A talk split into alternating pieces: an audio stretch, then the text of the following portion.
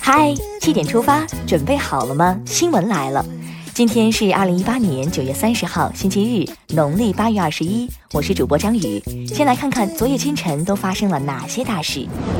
二十七号，习近平视察七十九集团军，强调要全面加强练兵备战，加快提升打赢能力，履行好党和人民赋予的使命任务。中办国办印发《中央企业领导人员管理规定》，包括任职条件、选拔任用、考核评价、薪酬与激励等内容，明确了中央企业领导人员管理的基本原则、基本要求和主要内容，覆盖了中央企业领导人员管理的全过程和各环节。针对如何避免乡村建设力度过大这一问题，国家发改委表示，乡村建设要实事求是、遵循规律，既要实用，同时还要简朴，不能搞那些华而不实的东西。乡村建设绝不能变成形象工程。对于近期无印良品不配合工商抽检事件，国家市场监管总局回应，北京市工商局海淀分局对无印良品进行了行政约谈，并表示对具有此类行为的企业将依法严肃处理。建立品牌美誉度不易，且行且珍惜。昨天，国家版权局约谈今日头条等十三家网络服务商，要求规范网络转载，防止违法转载、洗稿等侵权行为，不得滥用避风港规则转载他人作品，尊重版权。有影响力的平台更应身先垂范。农业农村部表示，全国还有近四分之一的村生活垃圾没有得到收集和处理。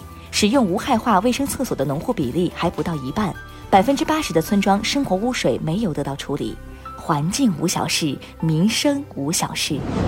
关于网上传播的中国公民在廊曼机场被打事件，中国驻泰国大使馆提出交涉，要求泰方彻查事件真相。涉事机场随后致歉，表示打人保安已经停职，如调查属实将辞退该保安。咱们不欺负人，但也不能被欺负。九月二十九号十二点十三分，中国在酒泉卫星发射中心用快舟一号甲固体运载火箭，成功将微离空间一号试验卫星送入预定轨道，祝贺！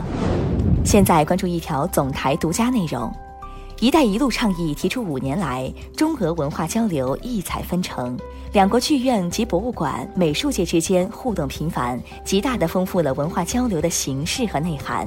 欢迎关注中央广播电视总台央广网的特别报道。精雕细琢正当时，流淌在中俄间的诗和远方。接下来了解一组国内资讯。国庆假期即将到来，今年天公是否作美？中央气象台发布消息，国庆假期期间天气良好，我国大部分地区适宜出行出游。但是，我国东南沿海在长假后期可能会受到台风康尼的影响。康尼，我们好不容易放个长假，我劝你善良。五 G 时代真的要来了！中国五 G 推进组今日发布我国五 G 第三阶段测试结果，五 G 的带宽、时延等主要性能均达到预期目标，期待网速上天，与太阳肩并肩。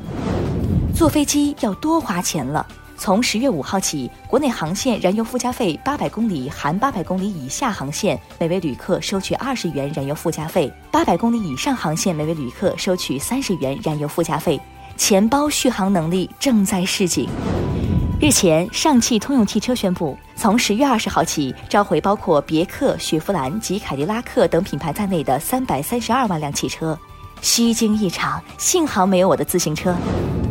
近日，滴滴出行发布通告称，受出行高峰和安全整治等因素影响，长假期间的打车体验可能远不如预期。九月三十号和十月八号可能会是打车成功率最低的两天，有打车需求的小伙伴要合理安排了。菏泽市开发区丹阳路小学红领巾小黄帽印制广告事件引发媒体关注。